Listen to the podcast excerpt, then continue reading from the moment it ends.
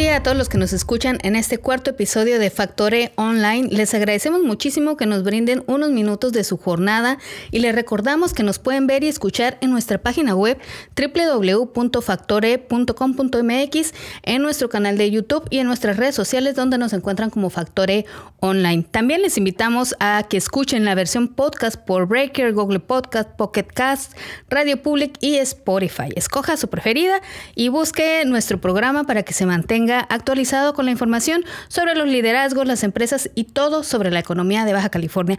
Y bueno, en la tarde de hoy tenemos eh, en el estudio a María Jesús Trujillo, quien es promotora deportiva y que se ha desempeñado en diversos cargos dentro del ámbito deportivo gubernamental.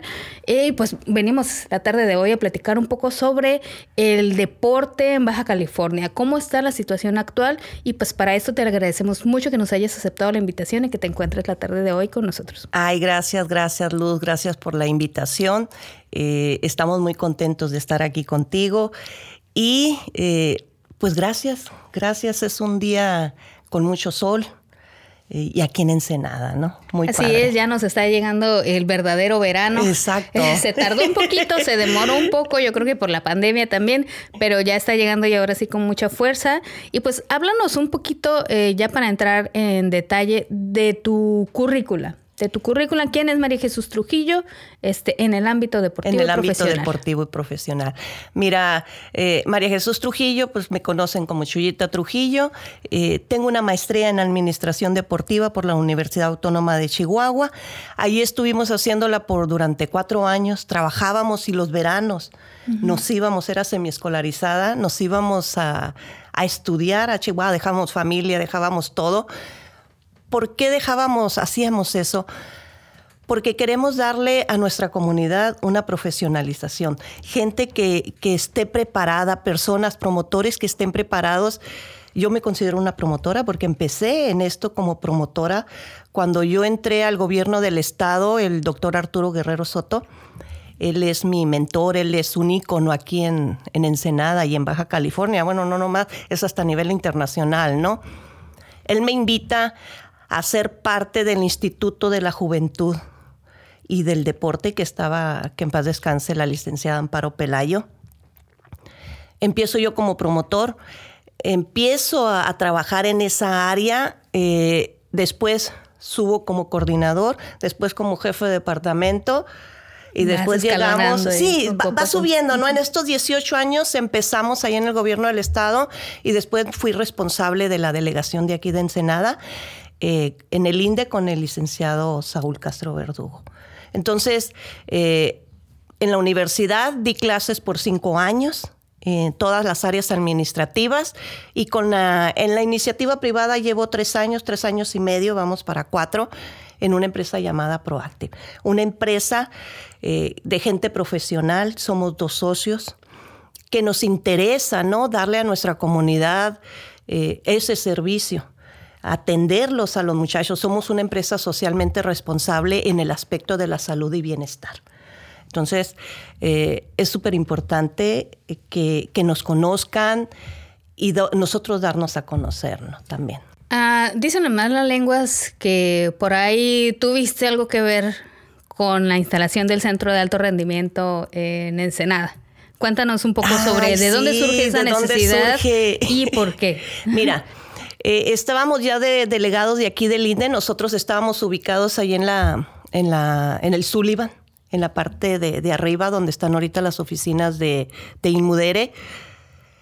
Y nosotros empezamos a tener un desarrollo con el licenciado Saúl y Ensenada empieza a, destacar en, diferentes disciplinas, ¿no?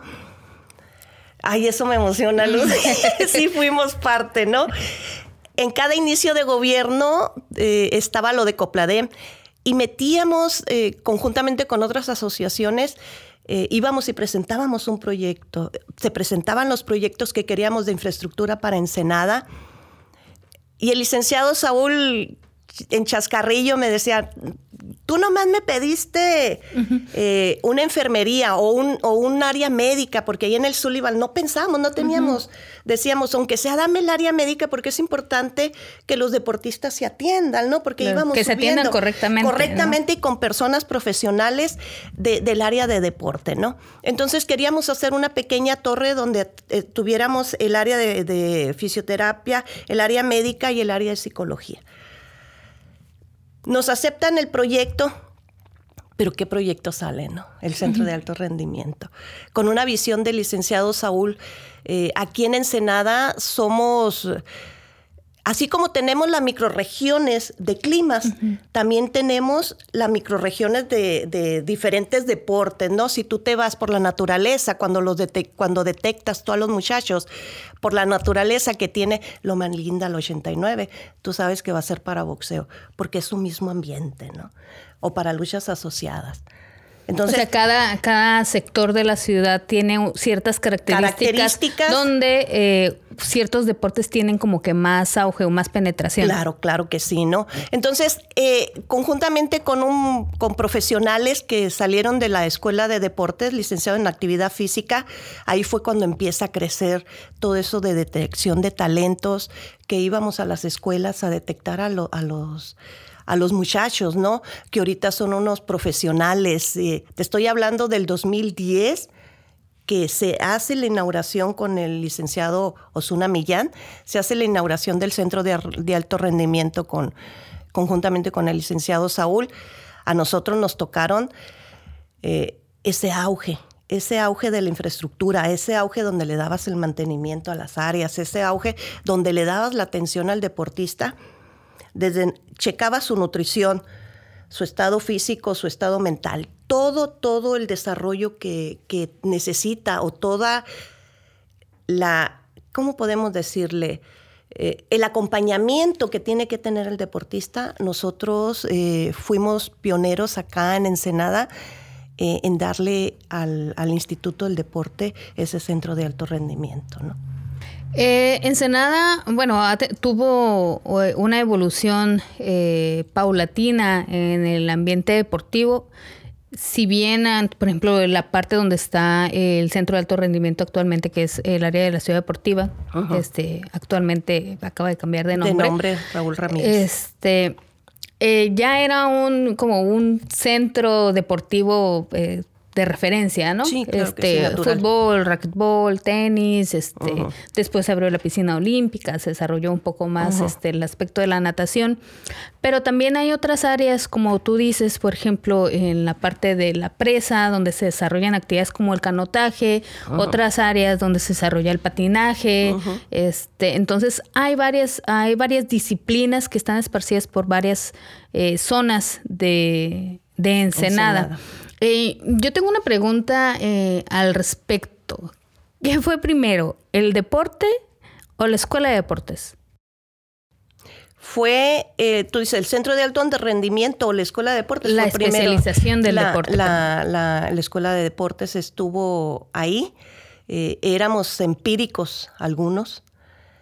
dentro del mismo CONADE, hay un sistema que se llama Sistema de, de Certificación y Capacitación para Entrenadores Deportivos. Ese nace en 1900, te estoy hablando en 1996, conjuntamente con la Olimpiada más o menos, si mal no, no, no, las fechas no las traigo muy bien, pero es una parte que le dábamos certificación o le avalabas tú al entrenador empírico es muy padre porque también fuimos, el doctor Guerrero fue parte de eso y después me lo deja a mí.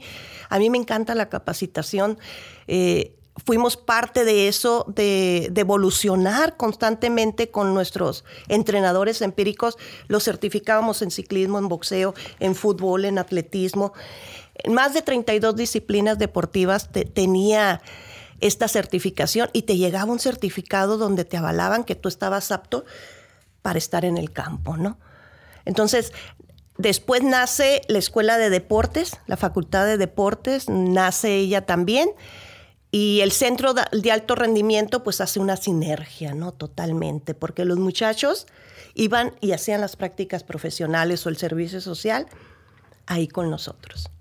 Entonces ha habido una evolución eh, bastante intensa desde la parte eh, deportiva empírica que mencionas hasta la profesionalización tanto de los deportistas que deben de empezar así como cualquier arte también desde chicos este hasta los representantes que están ya en las Olimpiadas, en los Juegos Olímpicos. Claro, claro que sí. Mira, hay una pirámide muy padre que te la voy a explicar así rapidito.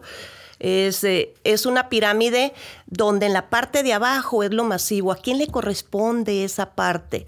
Algunos centros de iniciación también de diferentes disciplinas, eso le corresponde al municipio.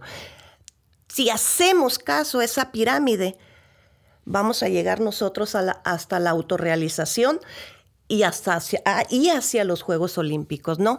Eh, de ahí el Estado se hace responsable. Tú lo que tú detectaste en esta parte, se los puedes, si es que llegamos a tener o siempre tenemos esa conexión, ¿no? Tú se los pasas al Estado, el Estado los empieza a desarrollar, los empieza a formar.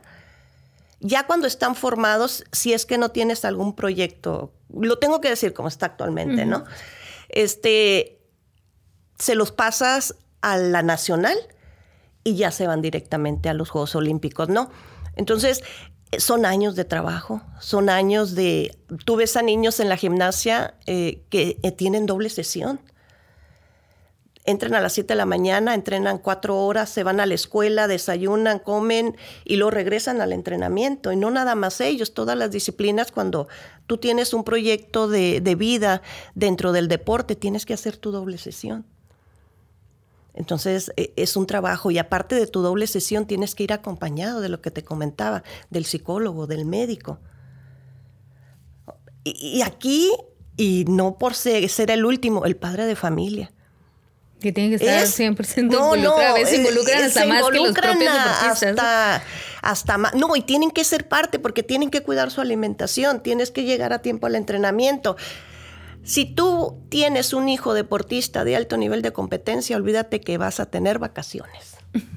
Así es. Así es la vida de, las personas que estamos metidas o involucradas dentro de esta actividad. No tienes vacaciones. Y olvídate, tu familia tiene que ser partícipe de todo esto, ¿no? Es muy padre, son formadores. Eh, yo estoy muy enamorada, te digo que como empresa estamos muy enamorados de, de esta actividad porque sacas a la gente de la calle. Te voy a decir casos de boxeo, ¿no? Que teníamos estudiantes de allá del 89. Eh, si somos de aquí de Ensenada, es un área un poco compleja allá de ese lado, pero llegaban aquí y esos niños, al ver las instalaciones, claro que te impactan, ¿no? Porque son instalaciones de primer nivel. Eh, pero con una valentía a los chamaquitos que no les daba miedo. Sí, sí me explico, por su naturaleza de que tienen que estarse enfrentando ellos a diario, era lo que buscaba el entrenador, que no tuviera el miedo. Eh, deportistas de patinaje, también. De ahí del alrededor que tenemos nosotros, la pista está ahí, eh, está la pista ahí en la ciudad deportiva, eh, bueno, en la, en la unidad deportiva Raúl Ramírez, son niños que viven ahí alrededor en Villa Colonial, porque también te caes y te tienes que levantar. Eh, los de esgrima es un deporte muy caro, sí, es muy caro. Entonces tú vas y, checas en, colegios o en, alguien que pueda pagar ¿no? E, ese material porque es muy caro, realmente sí es muy caro. En lo de canotaje, lo que tú estabas comentando, eh, que estamos acá en el lado de la presa, también eh, ahorita se tienen gente de Tijuana que, están trabajando. Estuvimos platicando con Orlando, que es el entrenador de, ellos, eh, y están esperando tener resultados ahora en, los Juegos Nacionales exitosos, ¿no?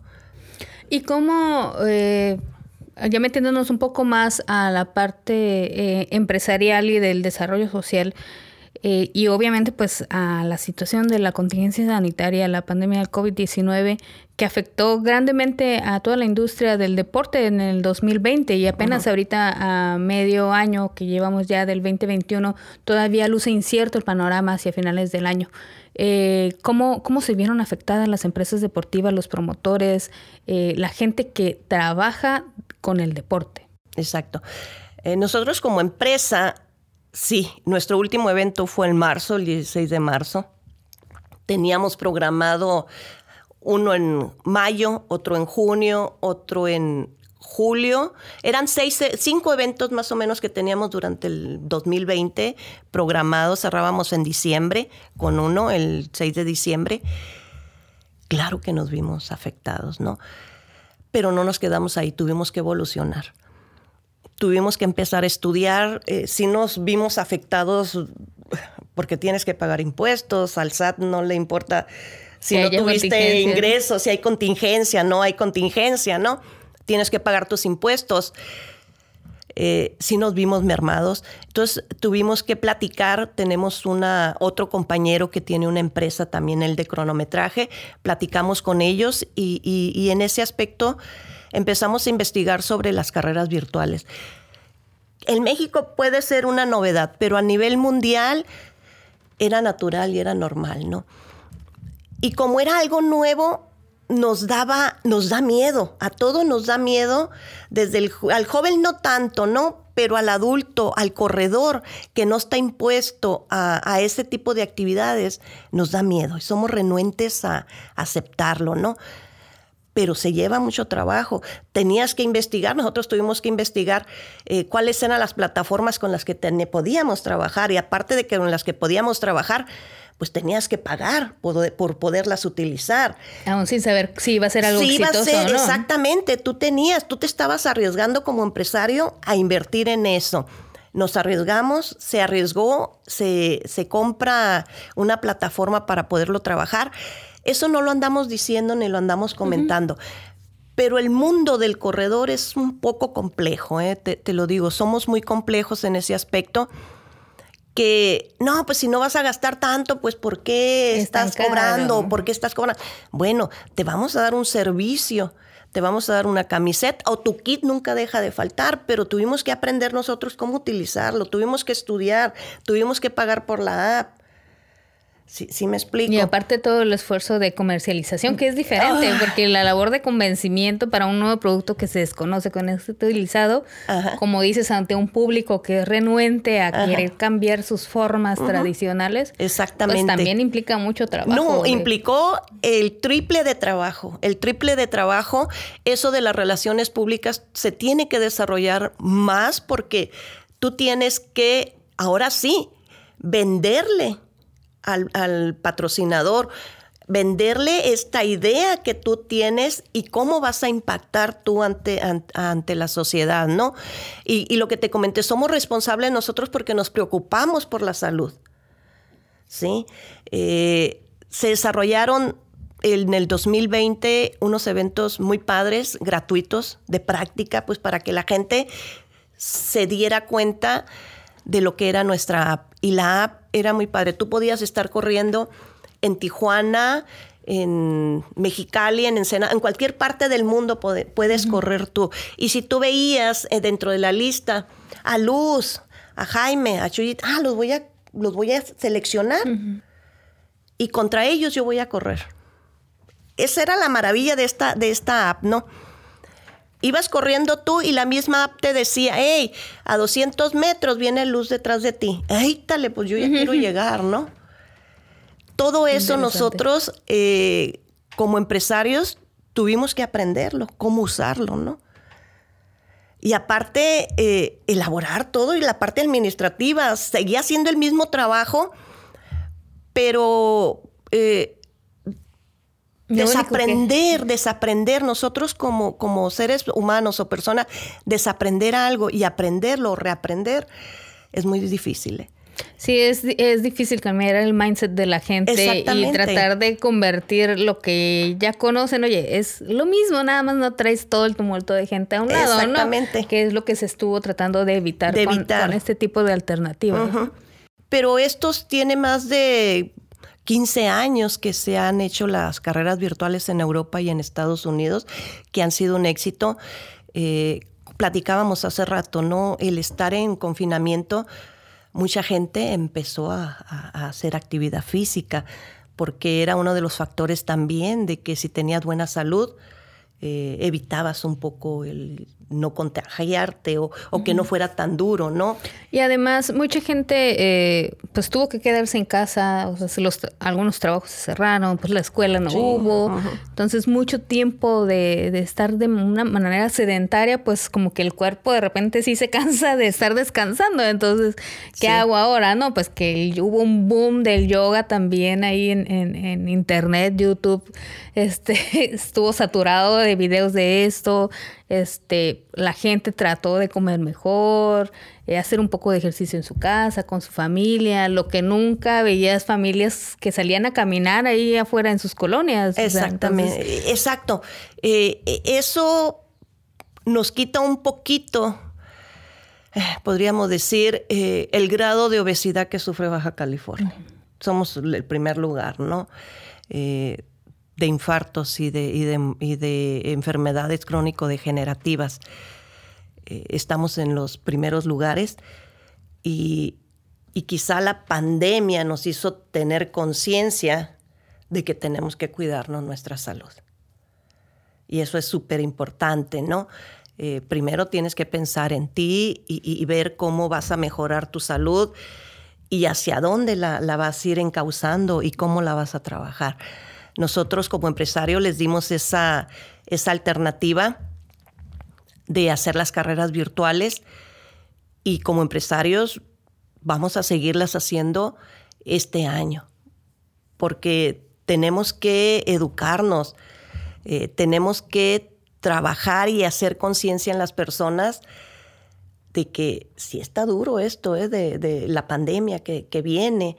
Ahorita en Ensenada pues ya subimos a 40 casos otra vez. Y a pesar de que, bueno, yo creo que es precisamente eso, o sea, la campaña de vacunación ha avanzado, la gente a regañadientes está yendo a, vacunarse. se estima que Baja California va a ser el primer estado del país en completar el esquema de vacunación dentro de la población.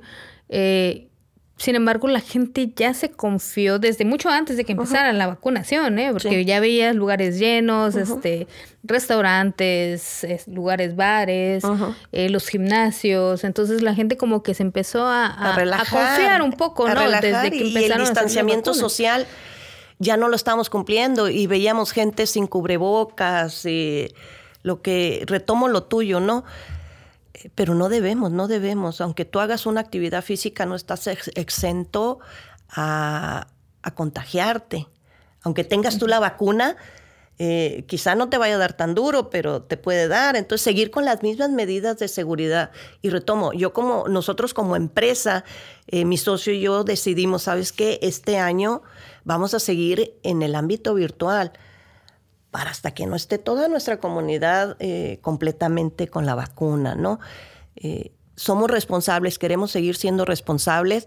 Estaba platicando con la Liga Municipal de Atletismo, con uno de los integrantes, y me dice que, que viendo cómo está desarrollándose todo esto, quizá en agosto se pueda iniciar, dar los avales, ¿no? Porque tú tienes que dar los avales, perdón, de la Liga Municipal y la anuencia del ayuntamiento, pues para poder solicitar los permisos. Pero es importante, es importante que consideremos que no es un juego y en la vida tenemos a muchas personas, ¿no? Eh, seguir con las medidas de seguridad, pues ahora no sabemos si le vas a pedir, un compañero saca eh, una nota y dice, ¿tú le pedirías a los participantes su carnet de vacunación? Yo en lo personal, yo sí, el certificado, ¿no? Yo sí. Yo como empresa, yo sí se lo pido, porque yo voy a asegurar que mi gente, la que vaya a salir, eh, esté vacunada. Eh, ya veríamos estrategias de cómo, te estoy hablando de las carreras pedestres, ¿eh? ahorita eso.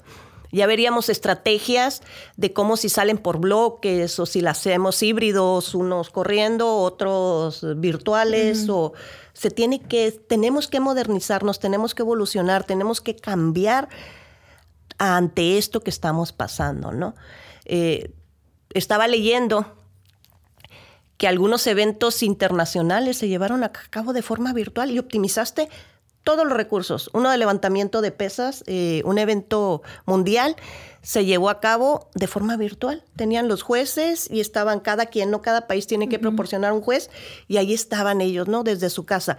Optimizaste en el, tus vuelos, en alimentación, en hospedaje, en todos los recursos baja, ¿no?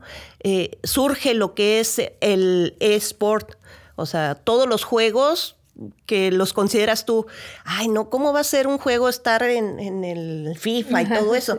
Pues eso es deporte también y requiere eh, que tú tengas una, una condición física y mental y libre pues, para poderlo y de conocimiento también del deporte, porque las reglas exactamente te cambia. y no leemos casi ahorita que dices las reglas no leemos las convocatorias ¿eh? no leemos eh, con eso nos hemos enfrentado mucho de que nosotros te pedimos en las carreras virtuales que, que tu GP, que tu GPS esté bien para poderte medir no, pues no, no, se me cortó y empiezan a decir que no sirve la app y que no. Leíste la convocatoria cuando tú le preguntas, no, ah, pues no, el, el celular se me descargó y ahí en la convocatoria nosotros te decimos, hey, tu cargador tal, tiene que checar esto, te decimos punto por punto porque ya lo vivimos, ¿no? Eh, oye, no me diste hidratación. Bueno, la convocatoria decía que, que tú tenías que llevarla. Sí, sí me explico, porque queremos seguir actuando de la misma manera. Eh, y no, todo eso tuvimos que irlo aprendiendo durante todo el año. Los cinco errores, no, los seis errores que cometemos a veces cuando estamos organizando las carreras virtuales. Y fíjate que, he visto algo, eh, no solo en, el ámbito deportivo, sino también, en, por ejemplo, en el servicio al cliente, en restaurantes y todo eso. La gente se ha vuelto un poquito más este, dependiente de que le tengan todo listo.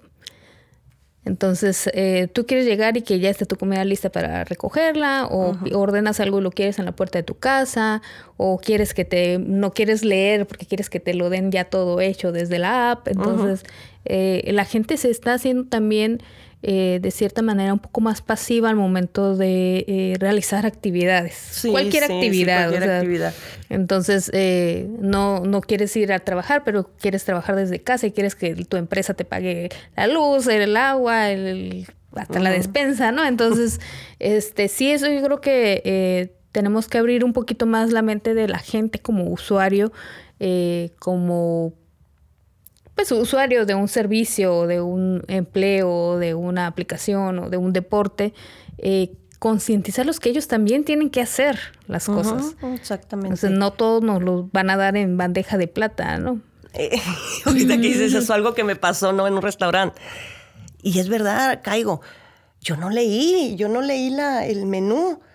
Eh, y le pido X comida y yo soy alérgica a un ingrediente que, llevaba la comida.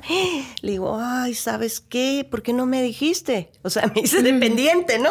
Oye, ¿por qué no me dijiste que, que, llevaba, eso?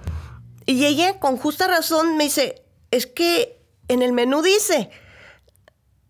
Y luego yo dije, ah, qué grosera, cómo me contestó, ¿no?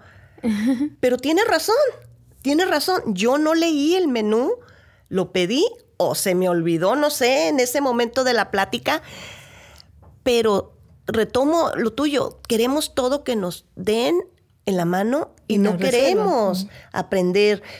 Eso es lo que no queremos, desaprender todo lo que hemos hecho y esta pandemia nos ha hecho eso, que tenemos que desaprender todo lo que pasó en el 2019, en el 2020, porque el 2021 es totalmente diferente.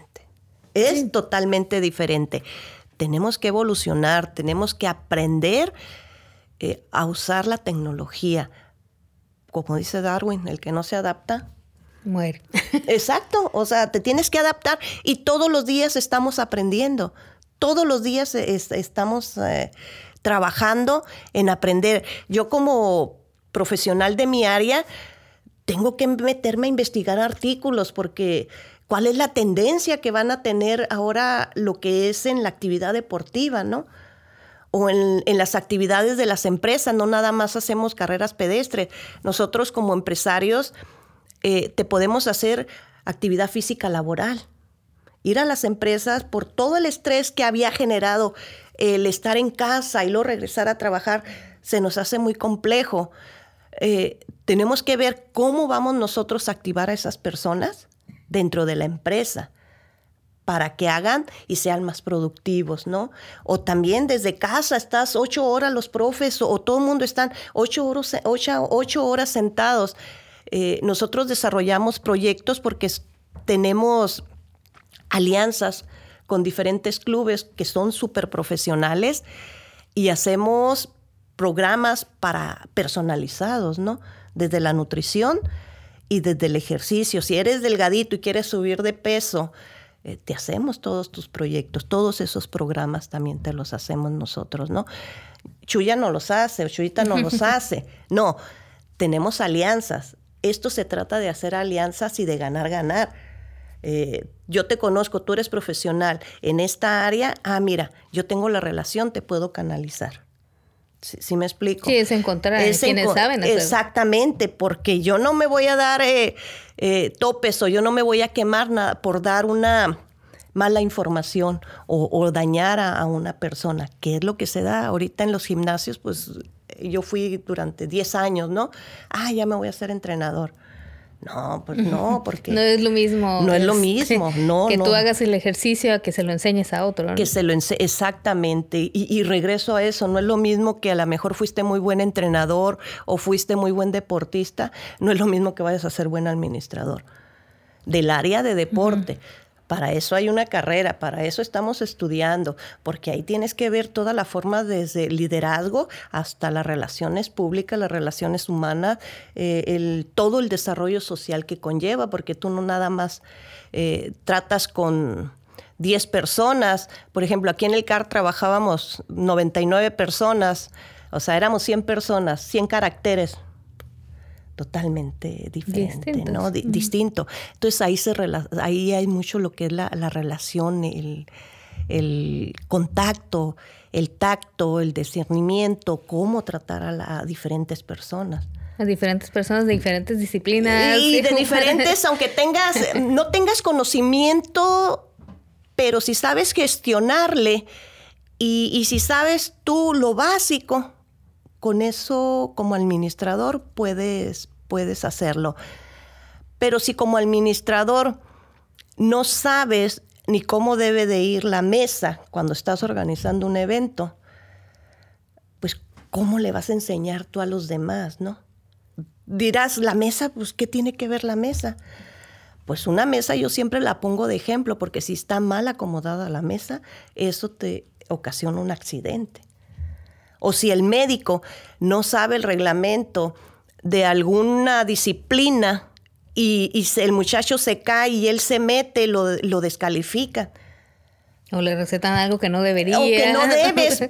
¿Por, qué, ¿Por, qué, lo descalifican? Porque el juez no te está dando permiso a que tú entres. Entonces, eh, tú como administrador tienes que tener una cultura general sobre el área en la que estás trabajando. Por eso tú haces un diagnóstico el primer mes o los primeros días, haces el diagnóstico para ver en qué situación se encuentra y con base en eso tú ya empiezas a proyectar, ¿no?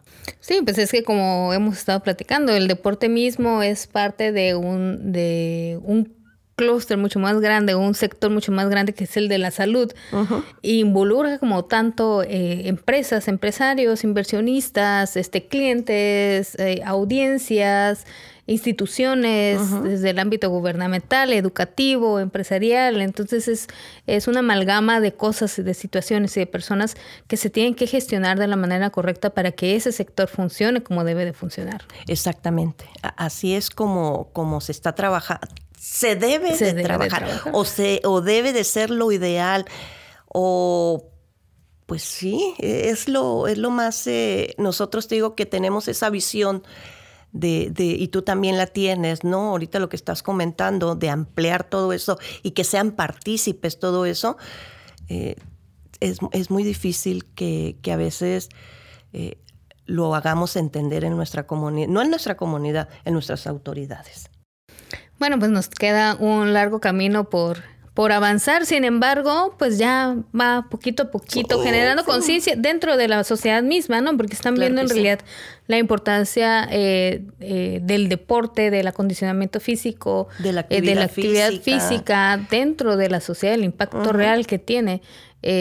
hace poquito escuché contigo y otra persona que te acompañaba que decían que el deporte le roba jóvenes a la delincuencia. claro que sí, sí, y sí. eso es un tema que tenemos ahorita súper caliente aquí en en Ensenada. ¿no? Entonces, el poder tener esas alternativas eh, que disminuyan otras las problemáticas que Sociales. acontecen en Ensenada, eh, pues tenemos que enfocarnos en eso, ¿no? Y llamar al gobierno, a las instituciones educativas y a todo el que sea posible para eh, que sigan apoyando el deporte local, estatal y nacional, pues a nuestros Claro, talentos también claro, de alto rendimiento. Claro, claro que sí. Mira que si nosotros como autoridades invertimos eh, en esa área que es la actividad física y el deporte, lo seguimos trabajando. Le quitamos a la calle y a la delincuencia esos prospectos, porque ellos también andan, andan checando a quién, ¿eh? Sí, andan buscando sus Anda, propios claro, talentos. andan buscando, y, y aunque se nos haga gracioso, pero realmente es eso, ellos andan buscando sus propios talentos. Y se andan yendo igual que nosotros cuando nos íbamos. ¿A dónde me voy? Pues allá arriba, ¿no? O, o cuál es mi mercado. Hacen el mismo diagnóstico que nosotros, pero si nosotros como autoridades nos vamos e invertimos, no te estoy hablando de, de que sea un proyecto nada más de un año, dos años. No, este tiene que ser un proyecto a largo plazo. Tres, cinco, siete, diez años. Tienen que ser proyectos largos y que le des continuidad para que nuestra sociedad sea sana otra vez.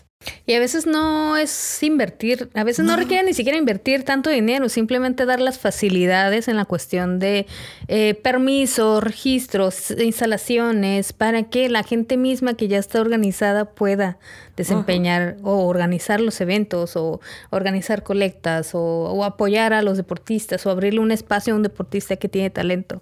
Entonces muchas veces no es una cuestión de recurso económico, sino de facilidad.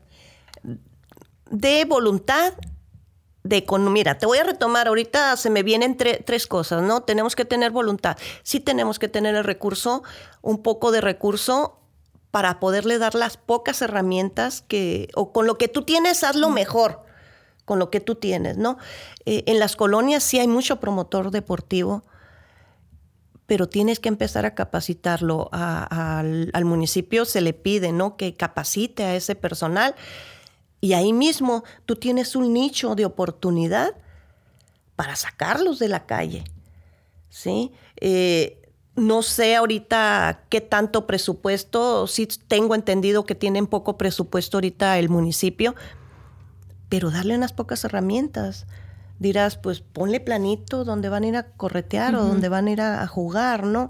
Límpiales el área de los 350 espacios públicos que tenemos, eh, que están en malas condiciones, realmente sí están en malas condiciones, pues ahí tienes 350 oportunidades de tener a 50 chamacos en las diferentes colonias Poniéndoles una cancha de fútbol, una o canchita, un arco para, una, si lo que tú desees ponerle y que se te haga más fácil.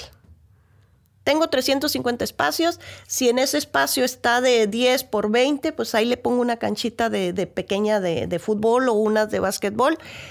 Y ahí estoy trabajando. Y te estoy diciendo 50 chamacos por dos entrenadores o dos promotores que estén ahí, ¿no?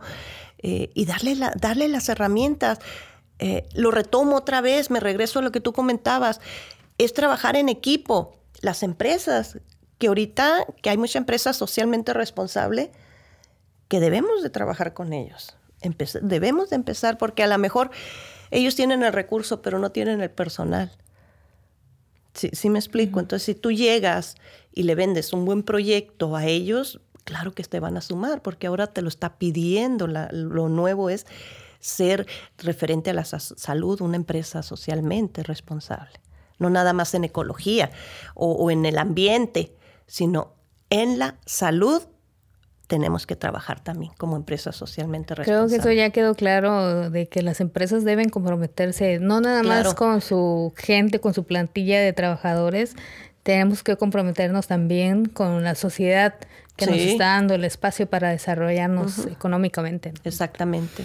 Y bueno, ya para terminar, este, para no robarte más tiempo, eh, No, gracias, eh, gracias. platícanos un poquito eh, para cerrar ya esta, esta entrevista. eh, ¿cómo, ¿Cómo se ve el panorama para el 2022? El 2022, eh, empieza ya a haber flujo ahorita de, de recurso, ya empezamos a sentir, ¿no? Eh, yo como empresa nos vamos a, al turismo, el ecoturismo o el, deporte de turismo.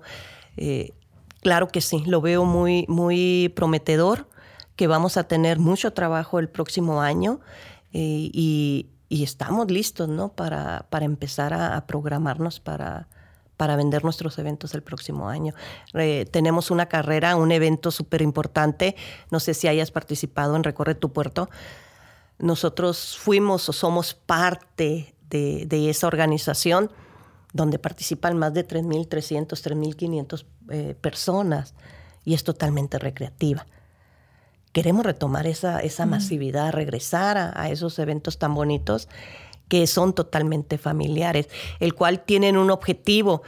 Eh, tú cuando organizas un evento le pones un objetivo a, ese evento y es con el que trabajas, ¿no? Y es con el que tú lo, tú lo vendes a las empresas. Entonces viene mucho trabajo para nosotros, los promotores en el 22, porque la gente está deseosa de, salir, de salir, de salir ya, ¿no? Pero yo en este momento como empresa digo, Todavía no. En el 22 sí, todo lo que venga y vamos a trabajar ya que la población esté vacunada, ¿no? Pero este 2021, paciencia. Paciencia, exactamente, vacunarnos, tomar las, eh, eh, las medidas de seguridad, la sana distancia, el, el, cuidar. Si yo voy a organizar algún evento, pues que no se me olvide y aunque te reclamen y aunque te digan, tú pide el certificado, la verdad, tú pide el certificado.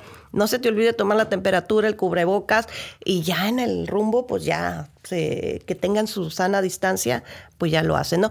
Porque tenemos que, esto nos cambió totalmente, Luz, nos cambió totalmente y nosotros como promotores tenemos que buscar estrategias de cómo desarrollar los eventos ahora. Innovar, o sea, tenemos que empezar a innovar e implementar eh, otras estrategias para, para poder desarrollarlas.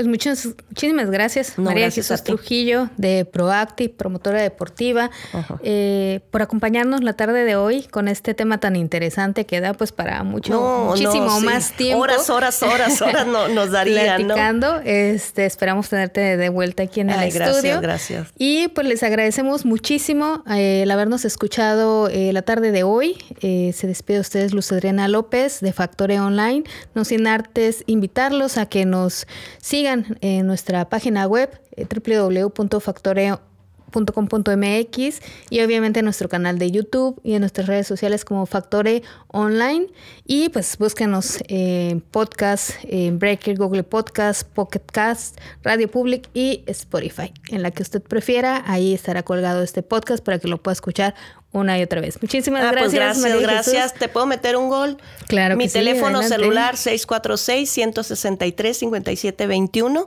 pues mensajito por WhatsApp, ¿no? Este, y en las redes, pues Proactive, ahí estamos trabajando.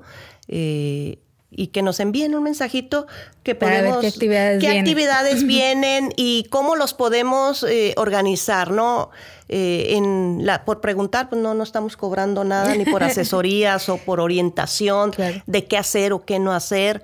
Eh, nos encanta esa parte del servir, de, del darle a nuestra comunidad un buen servicio y a las personas orientarlas, ¿no? Porque así como nos atendieron a nosotros con esa calidad, a, cuando íbamos iniciando, pues queremos regresar la Ensenada todo lo que nos ha dado Ensenada y sigo insistiendo, ya me robé más, ¿no? Eh, lo que tengo y lo que soy, pues Ensenada me lo sigue dando. Y seguirá, porque es, una, ciudad muy bondadosa. Es muy bondadosa y seguirá, ¿no? Y seguirán teniendo a Chuya pues otros 40 años más, ¿no? Con, estas, esperemos, yo también espero. Eh, por eso es importante mantenernos sanos. Claro que sí. Bueno, pues ya tiene la información. Gracias. Proactive en redes sociales. El número de WhatsApp se los dejamos aquí en el video de YouTube. Y pues no se olviden seguirnos. Factore Online. Muy buenas tardes a todos. Nos vemos en la próxima. Gracias. Hasta luego.